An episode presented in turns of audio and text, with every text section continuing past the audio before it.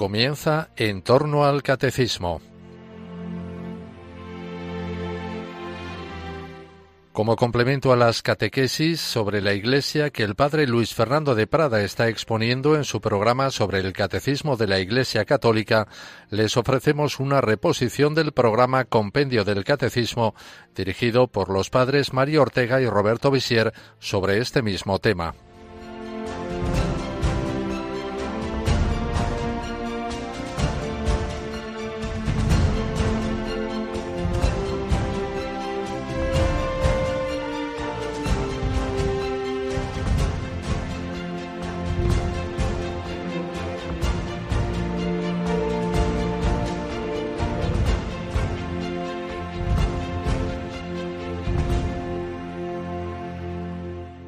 Bienvenidos seáis un día más al programa Compendio del Catecismo.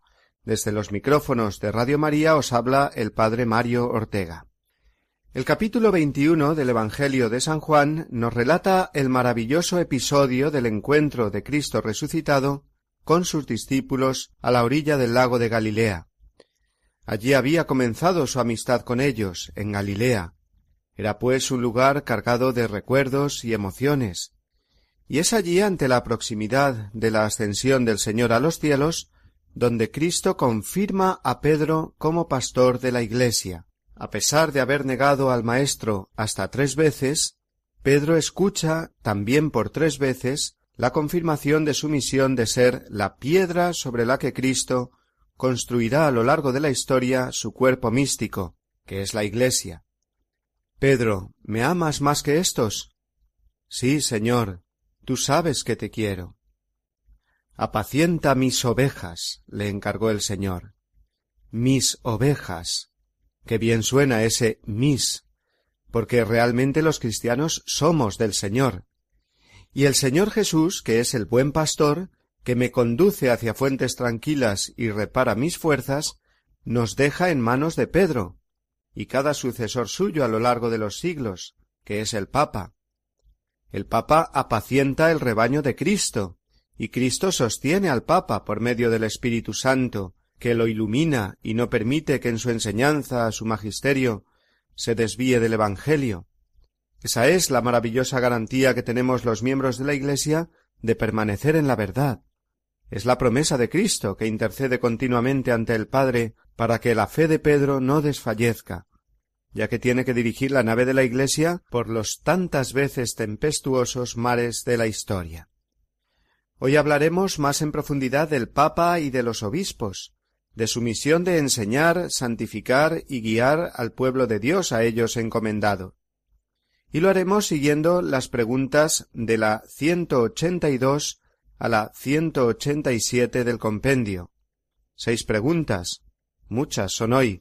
Por eso Vamos a ponernos en marcha ya mismo escuchando dichos números.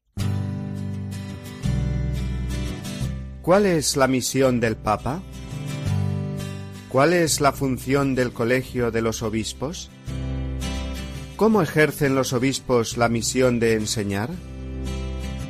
¿Cuándo se ejerce la infalibilidad del magisterio? ¿Cómo ejercen los obispos la misión de santificar? ¿Cómo ejercen los obispos la misión de gobernar? Todos los que buscaban a Cristo en el Evangelio lo encontraban con sus apóstoles. Jesús lo quiso así, quiso formar una unidad con ellos, y después de su ascensión envió el Espíritu Santo sobre ellos para que continuaran su misión. Desde entonces, a lo largo de la historia, hasta nuestros días, esta presencia de Pedro y los demás apóstoles ha continuado viva en el Papa y los demás obispos.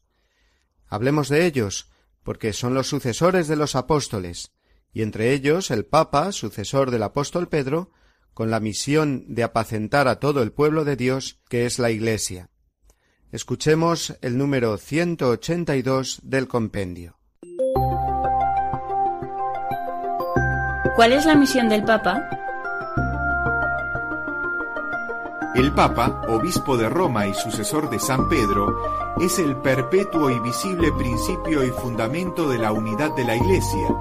Es el vicario de Cristo, cabeza del colegio de los obispos y pastor de toda la iglesia, sobre la que tiene, por institución divina, la potestad plena, suprema, inmediata y universal.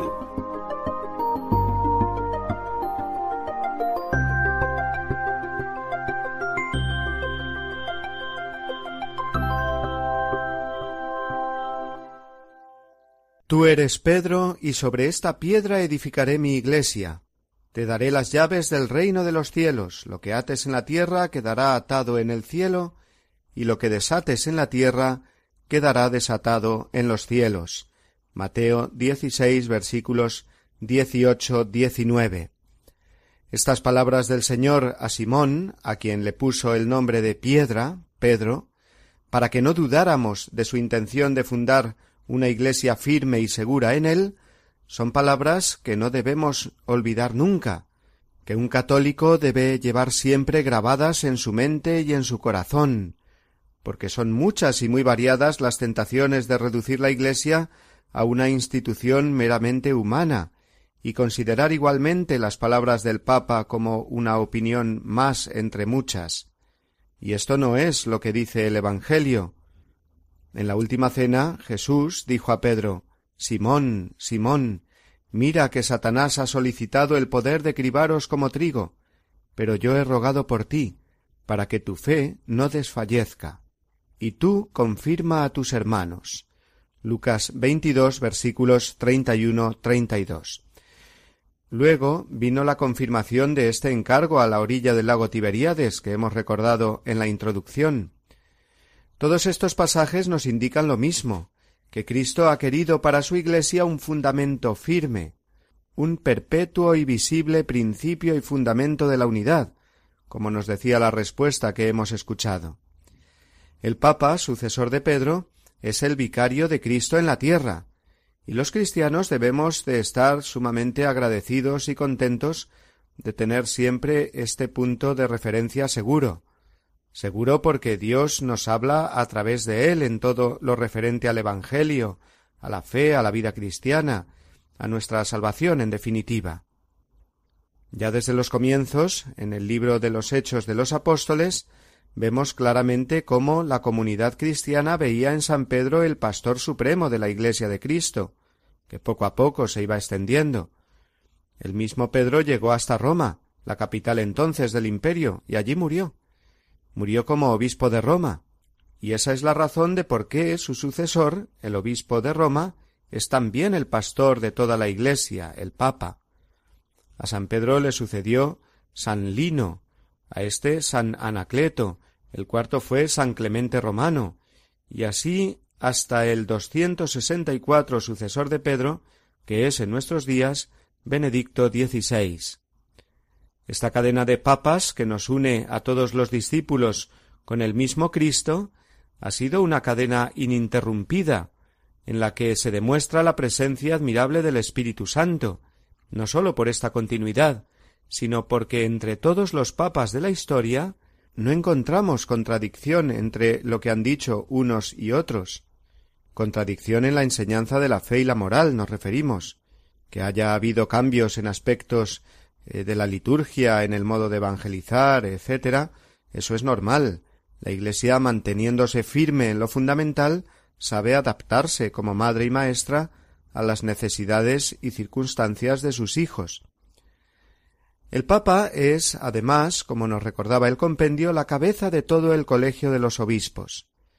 Los doce apóstoles formaban una unidad con Pedro, e igualmente sus sucesores, los cuatro mil y pico obispos que hay actualmente en el mundo forman un colegio, una unidad con el obispo de Roma, que siempre está a la cabeza, y del que nunca pueden prescindir los obispos, ni individual ni grupalmente. Cada obispo tiene jurisdicción sobre su diócesis, pero el Papa tiene jurisdicción suprema, inmediata y universal sobre toda la Iglesia, como hemos escuchado. Cada católico y cada comunidad católica, parroquia, movimiento, etc., debe vivir una profunda fidelidad al Papa, porque así se mantendrá la unidad de la Iglesia, y donde hay unidad con el Papa, allí está Cristo. también porque en la fidelidad al Papa es donde vamos a encontrar cada cristiano y cada comunidad cristiana el camino que Cristo nos irá mostrando para crecer en la santidad. Escuchemos ahora la pregunta 183. ¿Cuál es la función del Colegio de los Obispos? El Colegio de los Obispos, en comunión con el Papa, y nunca sin él, ejerce también él la potestad suprema y plena sobre la Iglesia.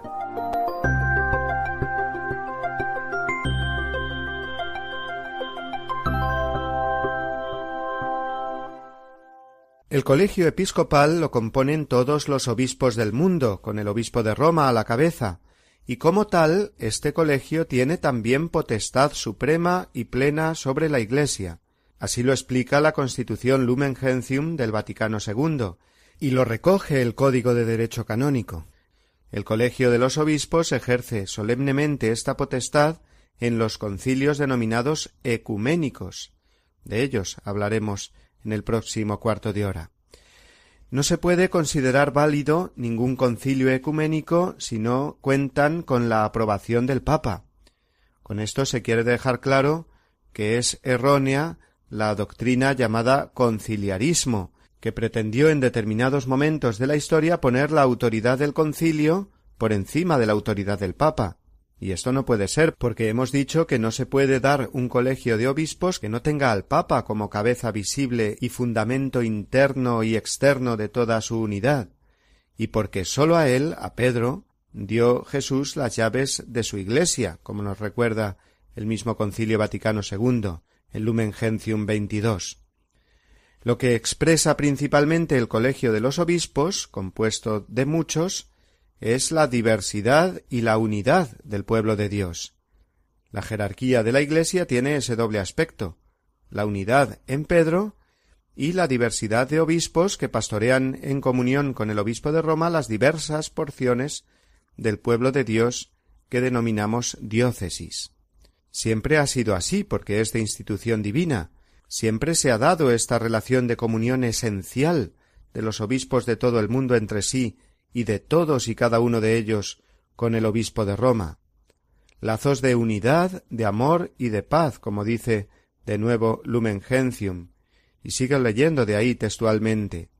En este colegio los obispos, respetando fielmente el primado y la preeminencia de su cabeza, ejercen el poder que les es propio para el bien de sus fieles, e incluso de toda la Iglesia, en la que el Espíritu Santo consolida constantemente su estructura orgánica y su unión de corazones. Pero llega el momento de la primera pausa, amigos. Aún nos quedan varios números, siempre en torno a este tema fundamental, el Papa y los obispos, su misión en la Iglesia. Continuamos después del acompañamiento musical.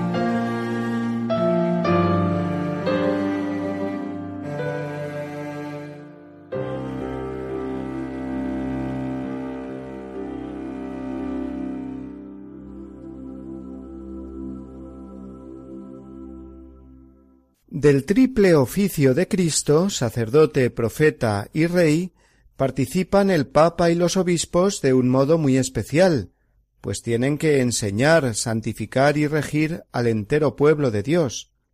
El Papa a toda la Iglesia, junto con el colegio episcopal y cada obispo en su diócesis. Los siguientes números del compendio recogen la doctrina de la Iglesia al respecto. Comenzamos por la función profética, la de enseñar, por medio de lo que conocemos con el nombre de Magisterio de la Iglesia. Escuchemos el número 184. ¿Cómo ejercen los obispos la misión de enseñar?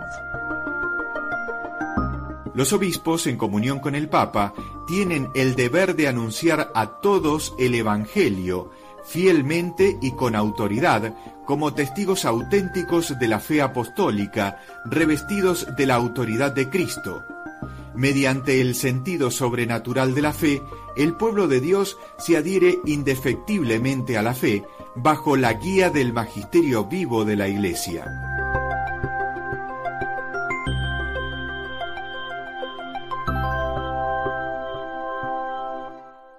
Entre las principales funciones de los obispos destaca el anuncio del Evangelio. Los obispos, como sucesores de los apóstoles, reciben ellos en primer lugar el encargo de Cristo Id por todo el mundo y predicad el Evangelio, enseñando a todos a guardar todo lo que yo os he mandado.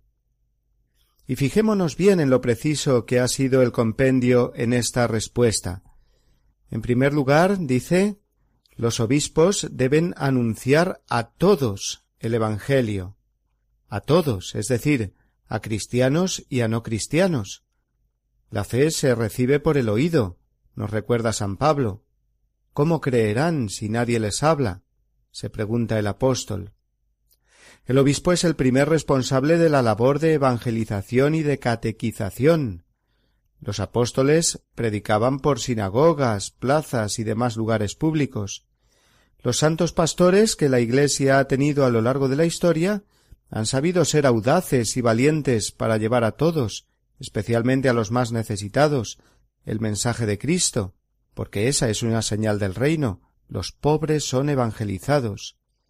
Un San Francisco de Sales, por ejemplo, obispo de Ginebra entre los siglos XVI y XVII, distribuía papeles con la doctrina católica por debajo de las puertas de las casas. Y hoy día no son pocos los obispos que utilizan los medios de comunicación y las posibilidades que ofrecen las nuevas tecnologías para anunciar el Evangelio, para que a todos llegue el nombre de Cristo. En segundo lugar, el compendio nos ha dicho que los obispos han de enseñar fielmente, han de ser fieles a la tradición recibida, la tradición apostólica y al magisterio del Papa. Esta fidelidad sitúa a los pastores de la Iglesia en un orden distinto de las categorías humanas que juzgan o etiquetan siempre a uno como conservador o progresista. Al pastor de la Iglesia lo que Cristo le pide es que sea fiel al Evangelio, y siendo fiel al Evangelio habrá veces que le califiquen de una forma y otras veces de la contraria. La fidelidad al anuncio del Evangelio les llevará igualmente a denunciar el antievangelio, las faltas de caridad y de justicia en el mundo. Es una gran responsabilidad esta de mantenerse fiel al Evangelio y predicarlo íntegramente, sabiendo que vendrá la oposición y la persecución por parte del mundo. Por eso son especialmente elocuentes las recomendaciones dirigidas por San Pablo al obispo Timoteo, que nos resume muy bien lo que significa esta función episcopal de enseñar. Proclama la palabra, dice San Pablo en 2 Timoteo 4. Insiste a tiempo y a destiempo, reprende, amenaza, exhorta con toda paciencia y doctrina, porque vendrá un tiempo en que los hombres no soportarán la doctrina sana, sino que arrastrados por sus propias pasiones, se harán con un montón de maestros, con el prurito de oír novedades. Apartarán sus oídos de la verdad y se volverán a las fábulas. Tú, en cambio, pórtate en todo con prudencia, soporta los sufrimientos, realiza la función de evangelizador, desempeña a la perfección tu ministerio. Hasta aquí las palabras del apóstol. Y tercera característica, los obispos enseñan con autoridad, la que han recibido de Cristo, pues son sus apóstoles a través de los siglos. A quien vosotros oye, a mí me oye, dijo el Señor. También vosotros haréis estas obras que yo hago, y aún mayores. Los pastores de la Iglesia cuentan con el poder y la autoridad que les da Cristo. Su enseñanza es autorizada. La segunda parte de la respuesta que hemos escuchado es también muy importante, pues nos habla de cómo ha de ser la relación de todos y cada uno de los fieles con su obispo y con la jerarquía en general, de la cual recibe el magisterio vivo de la Iglesia. Vivir con el sentido sobrenatural de la fe, es decir, no seguir los criterios de este mundo, sino los que recibimos de la fe, del Evangelio. Y el Evangelio nos dice claramente que Cristo está en sus pastores, y que el magisterio de la Iglesia es siempre luz segura que nos lleva hasta Él. Luego todos los fieles cristianos tienen que mirar y considerar así, con este respeto filial y esta devoción a sus pastores. Escuchemos a continuación la siguiente pregunta del compendio. ¿Cuándo se ejerce la infalibilidad del magisterio? La infalibilidad del magisterio se ejerce cuando el romano pontífice, en virtud de su autoridad de supremo pastor de la Iglesia, o el colegio de los obispos, en comunión con el Papa, sobre todo reunido en un concilio ecuménico, proclaman con acto definitivo una doctrina referente a la fe o a la moral, y también cuando el Papa y los obispos, en su magisterio ordinario, concuerdan en proponer una doctrina como definitiva. Todo fiel debe adherirse a tales enseñanzas con el obsequio de la fe. Este número nos habla de la infalibilidad del magisterio de la Iglesia. Infalibilidad es la imposibilidad de fallar, de caer en el error. Luego estamos hablando de algo de Dios, porque de los humanos lo propio es errar, equivocarse. Cristo prometió para su Iglesia, en la persona de Pedro, una seguridad que va más allá de lo que los hombres puedan opinar o decir. Prometió la asistencia del Espíritu Santo sobre Pedro y los apóstoles. Luego, cuando hablamos de infalibilidad, de no equivocarse a la hora de dar una enseñanza sobre fe o moral con carácter definitivo, Estamos hablando de la asistencia especial del Espíritu Santo. ¿Cuándo asiste de este modo infalible el Espíritu Santo al Papa y a los obispos? Lo hemos escuchado en la respuesta del compendio. Primero, cuando el Papa habla ex cátedra. Esta es una expresión técnica para referirnos a una enseñanza solemne del Papa. Leamos directamente la definición del Concilio Vaticano I. Cuando el obispo de Roma habla ex cátedra, es decir, cuando desempeñando el oficio de pastor y maestro de todos los cristianos y usando de su suprema autoridad apostólica, define una doctrina de fe o costumbres para que sea mantenida por toda la Iglesia, entonces, por la asistencia divina que le fue prometida en San Pedro, goza de aquella infalibilidad que nuestro divino Redentor quiso que tuviera su Iglesia cuando ésta diese una definición en materia de fe o costumbres. Por eso tales definiciones del obispo de Roma son irreformables por sí mismas y no por razón del consentimiento de la Iglesia. Es decir, que la infalibilidad del Papa se basa en las palabras de Cristo. Lo que ates en la tierra queda atado en el cielo. El poder de las llaves, que ya hemos dicho antes, Mateo 16, 19, y no porque todos nos hayamos puesto de acuerdo en que esto sea así, y queramos mantenerlo así siempre. No es un consentimiento de la Iglesia, sino la voluntad misma de Cristo Jesús. Segundo, cuando se reúne el episcopado en pleno, siempre con el Papa a la cabeza, en concilio, que llamamos ecuménico, y allí proclaman con un acto definitivo una doctrina referente a la fe o a la moral tiene que ser el colegio de los obispos con el Papa. Cada obispo en particular no es infalible al anunciar la verdad revelada. Basta la infalibilidad del colegio episcopal en pleno para mantener puro el depósito de la fe. En su diócesis cada obispo, por razón de su cargo, es el maestro auténtico, autorizado de la verdad revelada, siempre que se halle en comunión con el Papa y profese la doctrina universal de la Iglesia. Y tercero, cuando, aunque no sea el Papa hablando ex cátedra o el concilio ecuménico reunido, el Papa y los obispos, en su magisterio ordinario, concuerdan proponer una doctrina como definitiva. La infalibilidad de la Iglesia afecta a las verdades formalmente reveladas de la fe y de la moral cristiana, por ejemplo, la definición de un dogma por parte del Papa, el último, por ejemplo, el de la Asunción de la Virgen a los cielos, definido por Pío XII en el año 1950. Pero también puede darse la infalibilidad en algún otro ámbito, como por ejemplo cuando se produce la canonización de un santo.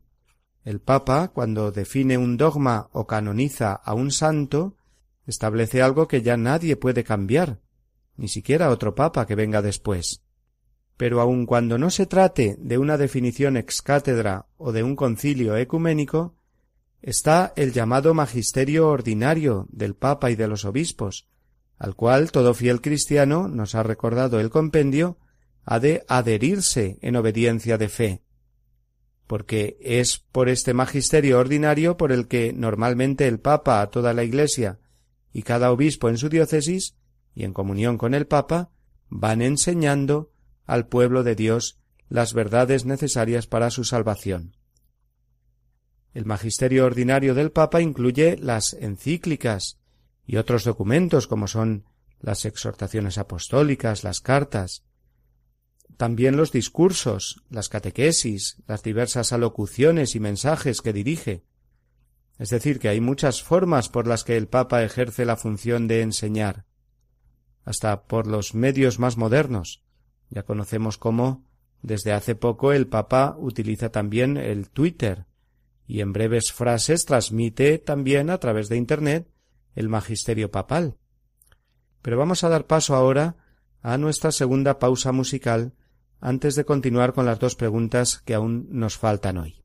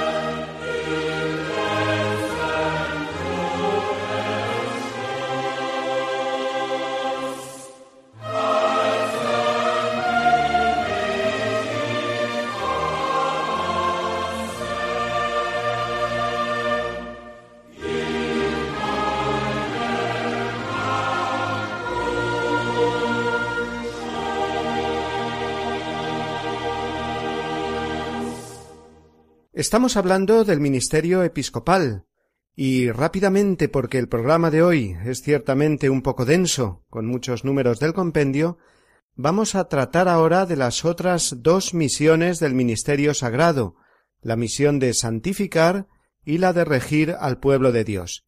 Escuchemos primero la pregunta 186. ¿Cómo ejercen los obispos la misión de santificar? Los obispos ejercen su función de santificar a la Iglesia cuando dispensan la gracia de Cristo mediante el ministerio de la palabra y de los sacramentos, y en particular de la Eucaristía, y también con su oración, su ejemplo y su trabajo.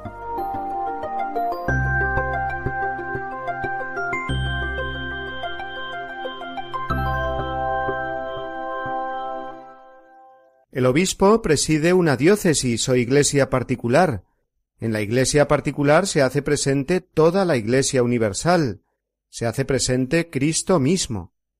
Y a través del obispo, que tiene la plenitud del sacramento del orden, la plenitud del sacerdocio, llega a todos los fieles la santificación obrada por Cristo.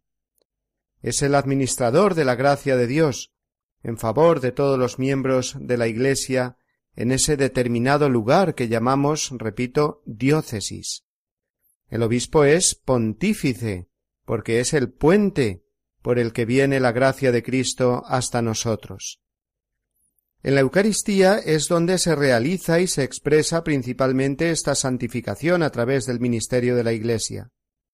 Es lógico porque hemos dicho por activa y por pasiva que Cristo está presente en su cuerpo, que es la Iglesia. Luego, la presencia más real e íntima de Cristo entre nosotros, que es la Eucaristía, será también el momento de mayor comunión eclesial.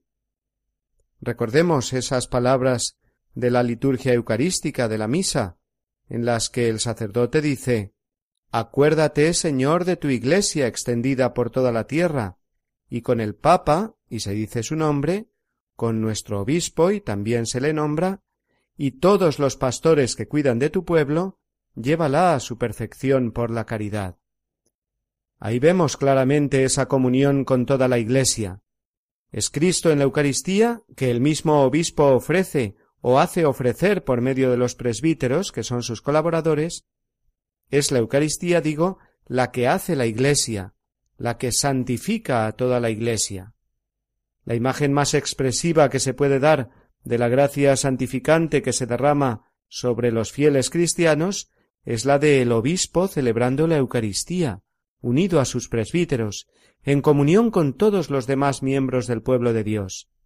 Es la Iglesia viva y unida, esa parte de la plegaria eucarística que recordábamos antes, en la que se nombra al Papa, a los obispos y a todos los pastores, termina pidiendo a Dios para su Iglesia que la lleve a su perfección por la caridad, es decir, que la haga santa, porque la santidad es la perfección en la caridad. Es precioso ver y vivir cómo poco después de esa petición por toda la Iglesia y sus pastores, el obispo o el presbítero, alzan la patena y el cáliz, y ofrecen al Padre el cuerpo y la sangre del Señor, diciendo Por Cristo, con Él y en Él, en la unidad del Espíritu Santo, todo honor y toda gloria. La santificación de los fieles se produce ofreciéndose con Cristo, y en este ejercicio del sacerdocio que Dios ha otorgado a su Iglesia, cada fiel lo hace desde su condición de bautizado, pero el obispo teniendo esa plenitud del sacerdocio como sucesor de los apóstoles, siendo así pontífice. Por eso el obispo es el responsable principal de las celebraciones eucarísticas que se realizan en las diócesis, porque éstas son la primera y principal fuente de santificación de los fieles. Igual que decíamos que son responsables de la catequesis y la evangelización, también los obispos son los responsables de la liturgia. Los presbíteros, siendo sus colaboradores, también serán responsables, y deben vivir siempre esa comunión de fe y de obediencia al obispo, por el bien espiritual y la santificación de todo el rebaño de Cristo. En los demás sacramentos también se muestra esta función de santificar que encabeza el obispo. ¿Cómo no hablar de la misa crismal que se celebra el jueves santo por la mañana o algún día antes por conveniencia pastoral, depende de cada diócesis. Ahí todos los presbíteros de la diócesis renuevan sus compromisos sacerdotales y su comunión con su obispo y con toda la Iglesia.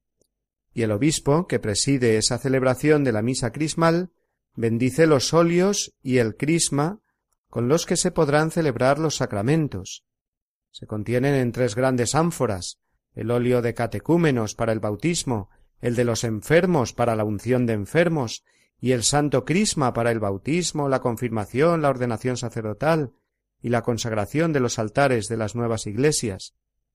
Estos óleos bendecidos se distribuyen después por todas las parroquias y templos de la diócesis. Es pues un signo precioso de la santificación que viene de Cristo a través de la Iglesia, de los apóstoles, de sus sucesores los obispos, llegando así a todas las personas. En el sacramento de la confesión lo mismo. El sacerdote no sólo recibe el poder de perdonar los pecados por la ordenación que le confiere el obispo, sino que éste también le da al sacerdote la jurisdicción o permiso para ejercer este ministerio válidamente. Y si el obispo le retira esa autorización por alguna causa grave, el sacerdote no podría administrar el sacramento de la confesión, sería inválido. Luego, por todos estos detalles vemos cómo el obispo es el canal primero y principal por donde nos viene la gracia de Cristo, gracia que es siempre eclesial. La respuesta del compendio termina añadiendo que la misión de santificar el obispo también la realiza mediante el ministerio de la palabra, como ya explicamos antes, y también con su oración, ejemplo y trabajo. Efectivamente, el obispo, como buen pastor, está desposado con su iglesia, con su diócesis concreta. A ella se le debe y por ella se entrega. Eso significa el anillo episcopal que lleva, un desposorio con la iglesia, y también el báculo que recuerda a su misión de pastor. Pero eso lo vamos a detallar más en la siguiente pregunta, la 187 que escuchamos a continuación. ¿Cómo ejercen los obispos la misión de gobernar? Cada obispo, en cuanto miembro del colegio episcopal, ejerce colegialmente la solicitud por todas las iglesias particulares y por toda la iglesia, junto con los demás obispos unidos al Papa. El obispo, a quien se ha confiado una iglesia particular, la gobierna con la autoridad de su sagrada potestad propia, ordinaria e inmediata, ejercida en nombre de Cristo, buen pastor, en comunión con toda la Iglesia y bajo la guía del sucesor de Pedro.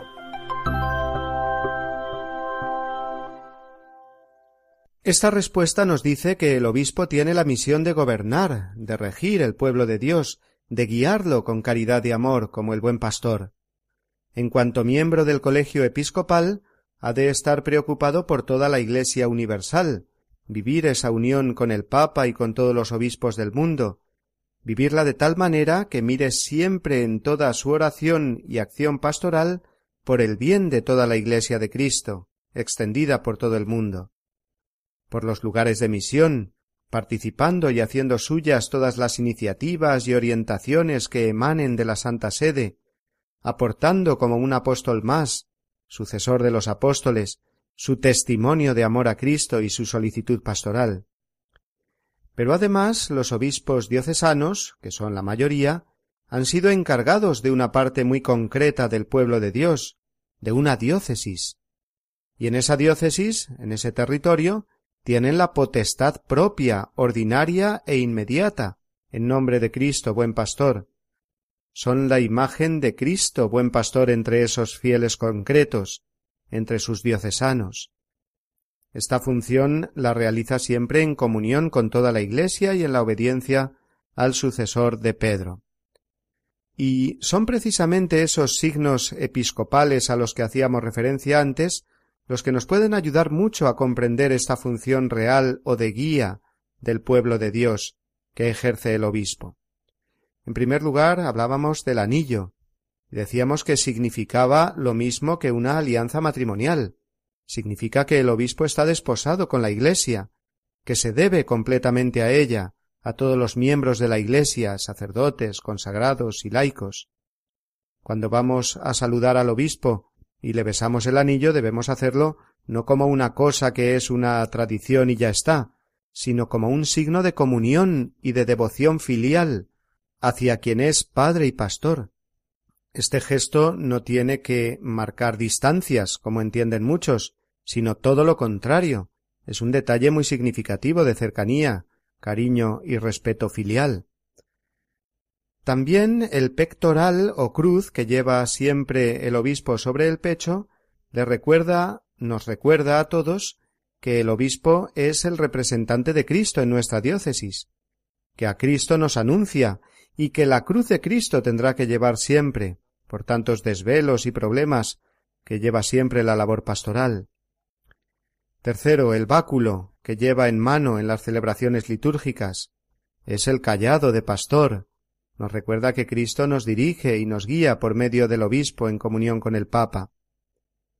Y la mitra, o eh, sombrero alargado y triangular, como le llamaban mis alumnos más pequeños cuando daba yo clases de religión, la mitra, que se llama así, es también el signo de que representa a Cristo cabeza de la Iglesia, es signo de autoridad, pero una autoridad lo sabemos bien que en la Iglesia significa siempre servicio de caridad.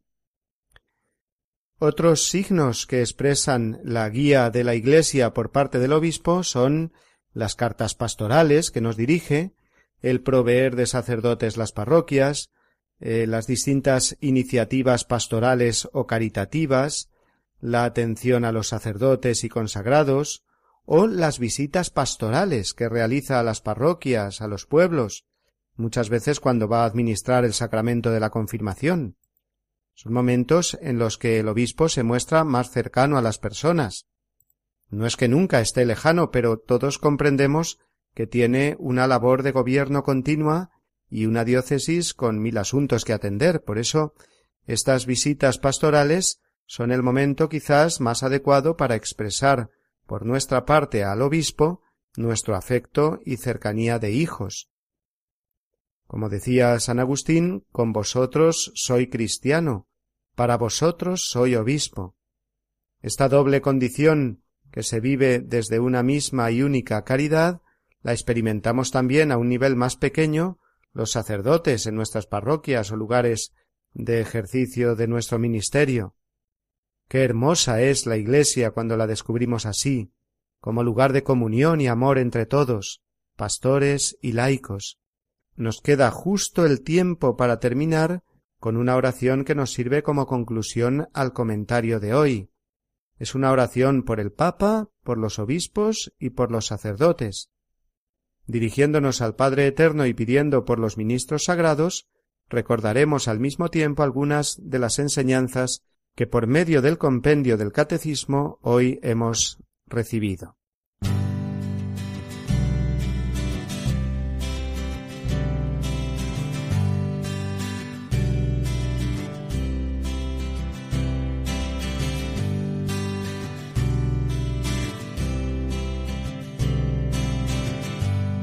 Padre nuestro, que todo lo gobiernas a través de tu Hijo Jesucristo, ten piedad y misericordia de tu siervo el Papa Benedicto XVI, y concédele por tu infinita misericordia larga vida y salud en abundancia, para encaminar al mundo por senderos de paz y justicia, de amor y prosperidad, y de verdadera santidad.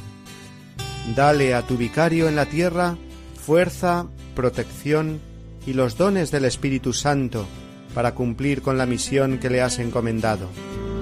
Gracias, Señor, por darnos a Benedicto XVI. Danos la gracia de estar siempre con él, unidos a tu rebaño, la Iglesia Católica.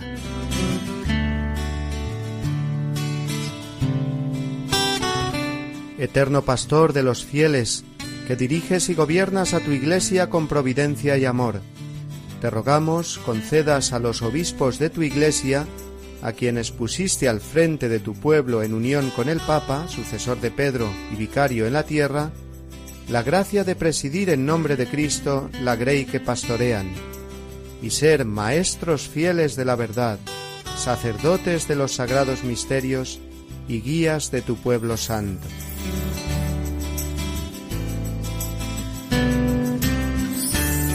Madre de Cristo, que al Mesías sacerdote diste un cuerpo de carne por la unción del Espíritu Santo, para salvar a los pobres y contritos de corazón. Custodia en tu seno y en la Iglesia a los sacerdotes, oh Madre del Salvador.